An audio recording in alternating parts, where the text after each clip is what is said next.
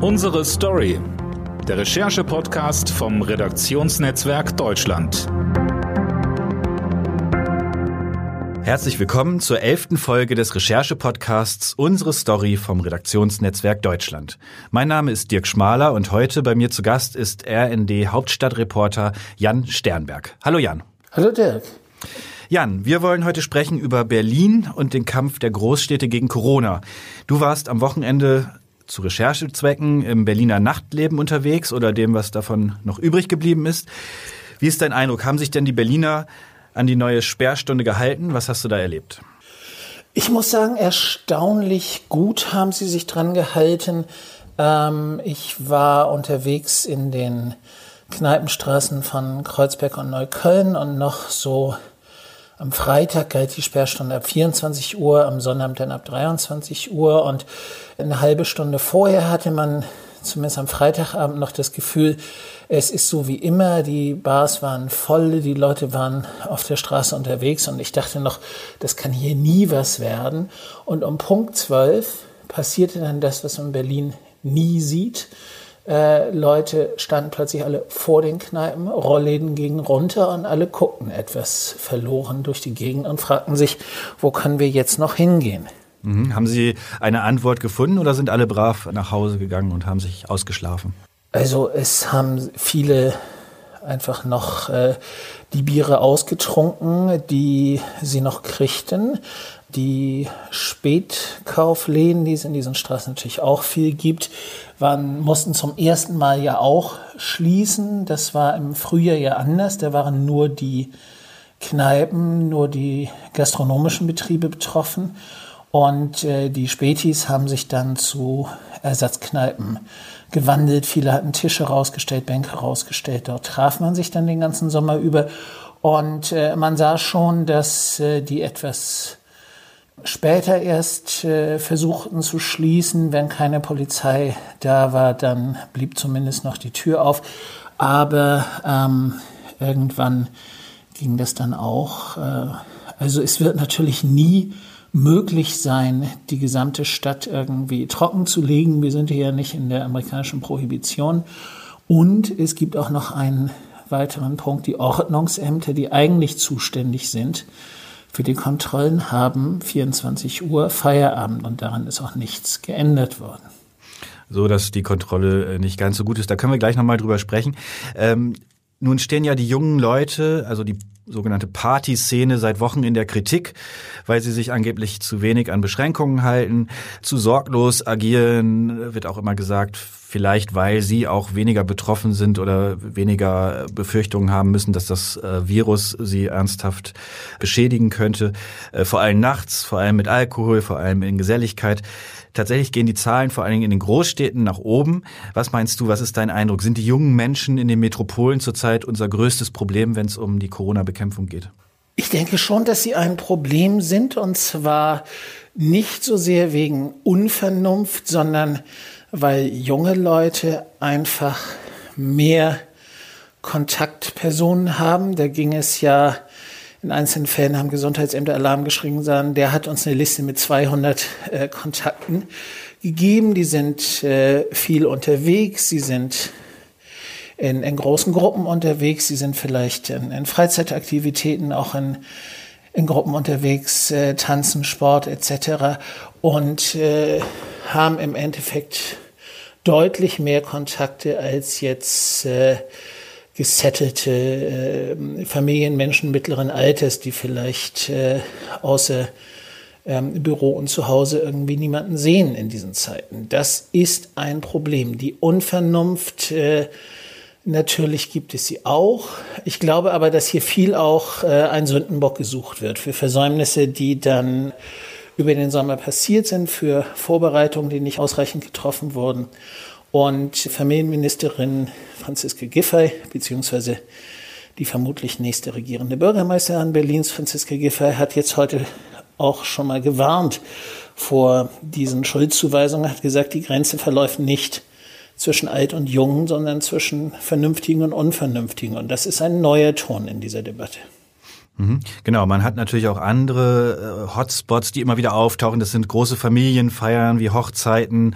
Das sind aber auch immer wieder zum Beispiel Schlachtbetriebe und andere äh, Gelegenheiten, wo eben viele Menschen auf kleinem Raum eng zusammen sind. Das scheint auch bei der Ausbreitung eine große Rolle zu spielen. Das muss man wahrscheinlich auch in Berlin zum Beispiel mit einräumen, dass das auch ein Teil des Infektionsgeschehens ausmacht. Ja. Man muss aber auch sagen, dass ähm sich eben nur ein Teil der Kneipen äh, an die Regeln hielt, an die Abstandsregeln, auch an die Kontaktverfolgungslisten. Wenn jemand das ernst nimmt, ein Wirt, dann kriegt man den Zettel gleich beim Reingehen äh, hingelegt und sagt, hier jetzt bitte sofort eintragen, sonst kannst du nichts bestellen. Andere verweisen dann mehr oder weniger lustlos darauf, dass irgendwo ein QR-Code aufgeklebt ist, den man dann aktiv mit dem Handy ansteuern und da seine Daten irgendwo eingeben müsste, ob es nun funktioniert oder nicht. Und da gab es auch wirklich gerade in Berlin wenig Kontrollen. Das kritisieren auch die, die Branchenverbände, die sagen, wegen der schwarzen Schafe müssen jetzt alle zu haben des Nachts. Da ist auch was dran. Aber nochmal zum Punkt zurück, ist das Nachtleben nun das Problem? Ich glaube, es ist schon ein Problem, aber die Frage ist, ob durch eine Sperrstunde, durch ein Alkoholverbot wirklich viel besser wird, weil die vielen illegalen Partys, die über den Sommer in den Parks liefen, auch weiterlaufen, weil Leute jetzt wahrscheinlich bei der kühleren Witterung mehr in Innenräume ausweichen, in privaten, nicht so einfach zu kontrollierenden Bereich und das macht es alles eher noch schlimmer. Mhm. Du hast äh, gemeinsam mit einer Kollegin auch über diese illegale Partyszene in Berlin berichtet. Das findet oft draußen statt oder fand bisher oft draußen statt, wahrscheinlich dann im Winter anders. Wie geht's dazu? Was kann man da erleben? Wie recherchiert man da? Kannst du da mal einen Eindruck schildern von dieser illegalen Partyszene außerhalb der Kneipen? Also ich glaube erstens, dass es, äh, solange es irgend geht, draußen stattfindet, sei es dann mit Heizpilzen und mit Jacken und mit äh, genug Bewegung und Substanzen, die einen warm halten, weil es eben immer noch das Einfachste ist, irgendwo an einer Brache ähm, eine Anlage und ein bisschen drumherum herbeizuschleppen. So lief das im Sommer, so wird es auch weiterlaufen. Und äh, die Polizei glaubt, dass, es, dass die Witterung da die Sache minimieren wird. Das wird eher noch dazu beitragen, dass es äh, vielleicht dann eben doch weitergeht, weil es eingespielte Strukturen sind. Ich habe das nicht recherchiert, sondern die Kollegin äh, Sabrina Lösch, die ist einfach äh, ohnehin stärker in der Szene als, als ich, alter Sack. Ähm, sie wusste also sofort, welche WhatsApp-Gruppen, welche Kontakte gibt es da, wo Leute dann durchaus auch mit vorheriger Prüfung, also in geschlossenen Gruppen, dann auch sagen, heute Abend wieder da und dort. Und dann kommt man dahin und äh, trifft zum Teil eine eher familiäre Szene, so hat sie es beschrieben, Leute, die sich schon von den vorherigen Wochenenden kannten. Ich wurde da ziemlich nostalgisch bei dieser Geschichte, weil es das vor, äh, vor 20 Jahren in Berlin eigentlich fast genauso gab, also ohne WhatsApp und ohne Corona, dass äh, halt in Hinterhofhöfen irgendwelche Abbruchhäuser, dann man wusste, mittwochs ist äh, da eine Bar und montags ist dort eine Bar und jeden Mittwoch und jeden Montag traf man da dieselben Leute wieder, die man zumindest vom Sehen kannte. Also das scheint eine Konstante zu sein und das ist auch etwas, was sich den Sommer über einfach etabliert hat. Mhm. Nun konnte man da lesen, wie die Kollegin beschrieben hat. Also sie war gar nicht auf diesen 5000 Menschen äh, Raves, die äh, die da auch so oft in der in der Presse waren, sondern das waren eher familiäre Veranstaltungen, wirklich eher 50 Leute über den Abend.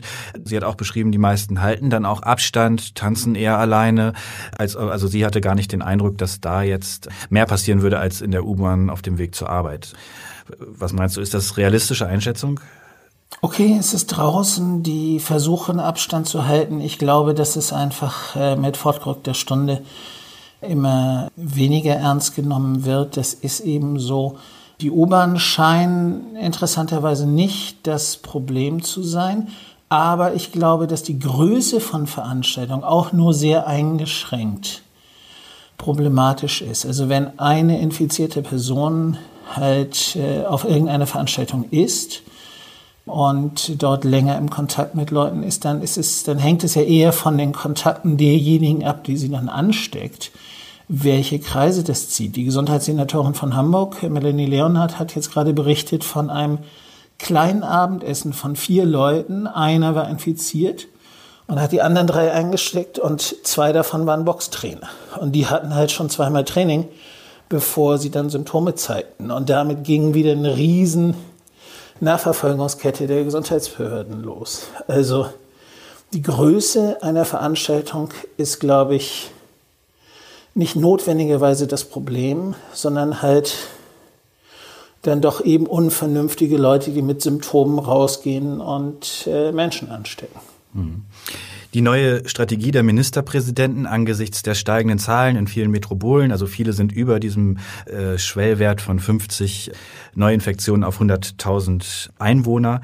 Die neue Strategie scheint darauf abzuzielen, einen neuen Lockdown zu verhindern. Das heißt, vor allen Dingen Wirtschaft und Schulen am Laufen zu halten, auch um den Preis Freizeit, Urlaub und eben auch das Nachtleben radikal einzuschränken. Gewissermaßen die Nacht wird geopfert, um den Tag zu retten. Ist das die richtige Strategie? Ich denke, es ist eine Möglichkeit, den, den Lockdown zu verhindern, obwohl mit ihm ja immer auch noch gedroht wird. Ich denke, es ist ein Versuch jetzt, äh, Leute zu einem mit Verboten, die nicht viele treffen, die nicht so hart sind wie Schulschließungen etc., irgendwie eine, eine Vernunftdebatte wieder zu führen. Und da fällt Politikern als erstes ein, was ist, was ist unvernünftig, unvernünftig ist äh, abends Bier trinken zu gehen und feiern zu gehen. Damit haben die natürlich zum Teil recht. Andererseits ist das auch wie eine Sicht auf Arbeit, die nur tagsüber stattfindet, die Wirte, Taxifahrer, Spätkaufbetreiber, äh, DJs etc. also durchaus äh, ein nicht ganz kleiner Teil der Bevölkerung vielleicht anders sehen wird.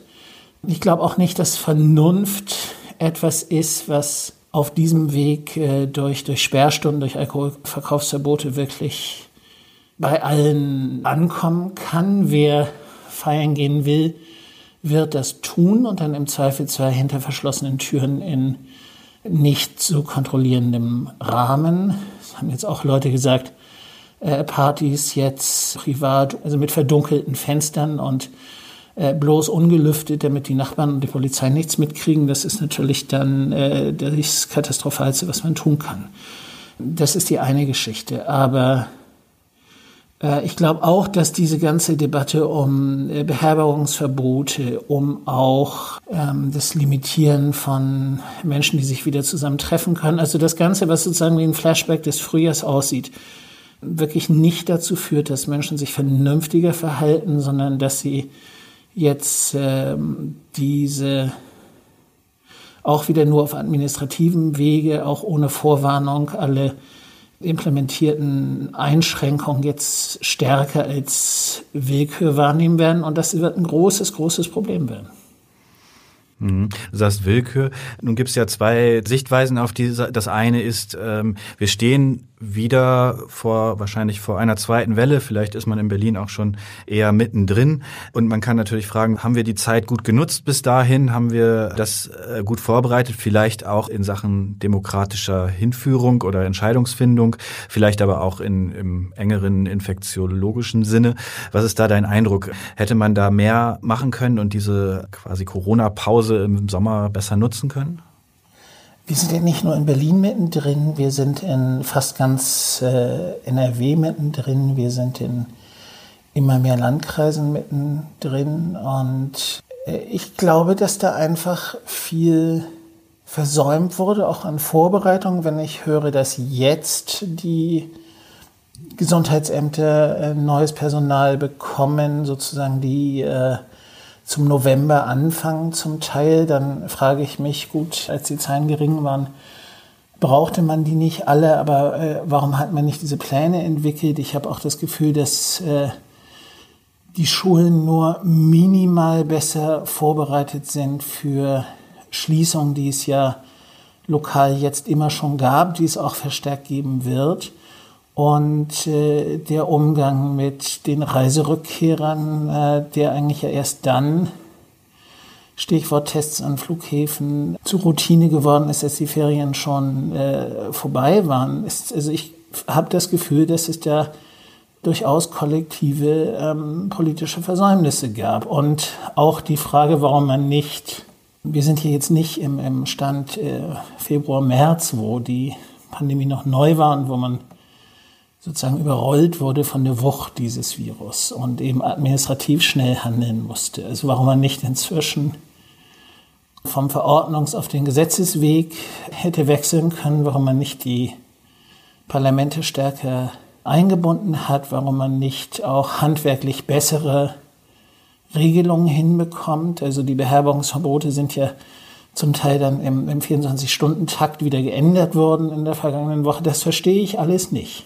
Wenn wir doch mal auch auf die, auf die Jugend gucken, also auf die jungen Leute, auch da gab es ja auch schon im Sommer viele Stimmen, die gesagt haben, äh, wir können das nicht auf Dauer dicht machen, dann sucht sich das eigene Wege. Vielleicht sollten wir eher darüber nachdenken, wie kann man denn kontrollierte äh, Sachen ermöglichen, um kontrolliertes Feiern auch zu ermöglichen, mit Abstandsregeln, mit Masken, mit, äh, mit draußen Geländen. Ist das, ist das auch versäumt worden oder gibt es da sogar Ansätze vielleicht, äh, von denen du weißt? Ja, das, das ist teilweise da, wo es äh, ging als Open-Air-Veranstaltung mit Registrierung, mit Maskenpflicht, mit sehr eingeschränkten Öffnungszeiten passiert. Das wurde auch, es wurde unterschiedlich angenommen. Und äh, ich habe das eher so als verzweifeltes Experimentieren angesehen. Also das, das, da ist keine Lösung auch die, der Vorschlag jetzt der, des Branchenverbandes Clubkommission Berlin, dass man dann vor den Clubs, wenn sie denn mal wieder öffnen könnten, Schnelltests äh, einführt. Das sind ja keine Schnelltests, die dann heißt, du bist negativ, du kommst rein, sondern nur heißen, guck mal, äh, wir testen auch nachts und dann ist es mit der Kontaktverfolgung einfacher. Das ist alles, sind alles Versuche, aber das ist alles keine Lösung. Mhm. Du hast auch schon mal über das Clubleben oder das Clubleben in der Pandemie in Berlin eine große Geschichte geschrieben und viele Leute ge, äh, gefragt und getroffen. Wie ist denn dein Eindruck? Gibt es Berlin nach der Pandemie noch so, wie es das vorher gab? Oder geht da gerade was kaputt, was vielleicht auch kulturell noch einigen Schmerzen bereiten wird? Oder ist das eh so lebendig, dass es sofort wieder was Neues erfindet, wenn es wieder auf ist? Ich glaube, lebendig wird es dann äh, wieder sein und es wird unter Umständen auf einem kleineren Maßstab, auch auf einem finanziell kleineren Maßstab passieren. Die, die Gefahr, die im Frühjahr viele sagten, dass dann irgendwie Clubs pleite gehen und von internationalen Investoren aufgekauft werden, davon habe ich nicht wieder was gehört. Ich glaube, dass die halt die Honorare für ähm, weltweit herumjettende DJs halt äh, lange nicht gezahlt werden können, was vielleicht auch nicht schlecht ist. Dann wird das alles ein bisschen kleiner, ein bisschen lokaler, ein bisschen weniger auf die Touristen ausgerichtet, die natürlich dann auch irgendwann wieder kommen werden. Aber dieses Überhitzte des Berliner Nachtlebens, also des EasyJet-Set-Nachtlebens, das wird nicht sofort wieder passieren. Und äh, das ist vielleicht auch gar nicht so schlecht, zumindest für die kulturelle Lebendigkeit der Stadt. Mhm. Jan, zum Schluss, äh, du arbeitest selbst gewissermaßen im Hochrisikogebiet in Berlin-Mitte. Wie ist das? Fühlst du dich auf dem Weg ins Büro noch einigermaßen sicher oder muss man da mittlerweile schon besondere Vorkehrungen treffen oder ist das eigentlich wie vor zwei Monaten? Ich habe da ziemlich gemischte Gefühle, ehrlich gesagt. Also ähm, wir sind auch, auch dadurch, weil wir teilweise Großraumbüros da hatten, in so einer Art hybriden Arbeiten, also von Homeoffice auf von Anwesenheit jetzt wieder zurück zu so einem Mischform. Das ermöglicht es mir, die, die Rush Hour in, den, äh, in der Bahn zu vermeiden. Ich muss aber sagen, dass äh, in, in, entgegen all dieser aufgeregten Nachrichten in den sozialen Netzwerken, die tragen alle keine Masken in der Bahn, bla, bla, dass das, äh, dass Leute ziemlich diszipliniert sind im, im Nahverkehr. Also da fühle ich mich jetzt nicht unsicher ähm, Büro, wie gesagt, vermeiden wir, was zu vermeiden ist. Bei Terminen ist es oft schwierig und es gibt einen Termin, der mir wirklich Sorgen macht, weil es sozusagen ein, ein Hotspot auch der äh, Leugner der Gefährlichkeit des Virus sein wird. Jetzt sind wir gespannt. Anfang Dezember wird die AfD wahrscheinlich wieder einen Parteitag machen, wo ich bisher immer hingefahren bin Und äh, wenn man da mit Maske auftaucht, wird man schon wieder äh, scheel angeguckt. Und wenn man da den Handschlag verweigert, auch. Also ich glaube, das gucke ich mir im Stream an. Ja, danke schön. Das war die elfte Folge des Recherche-Podcasts Unsere Story vom RND. Diesmal mit RND-Reporter Jan Sternberg über das eingeschränkte Berliner Nachtleben. Vielen Dank, Jan. Vielen Dank, Dirk. Mach's gut und bleib gesund. Und wir hören uns, wenn Sie mögen, nächste Woche wieder mit einem neuen Kollegengespräch. Bis dahin, tschüss.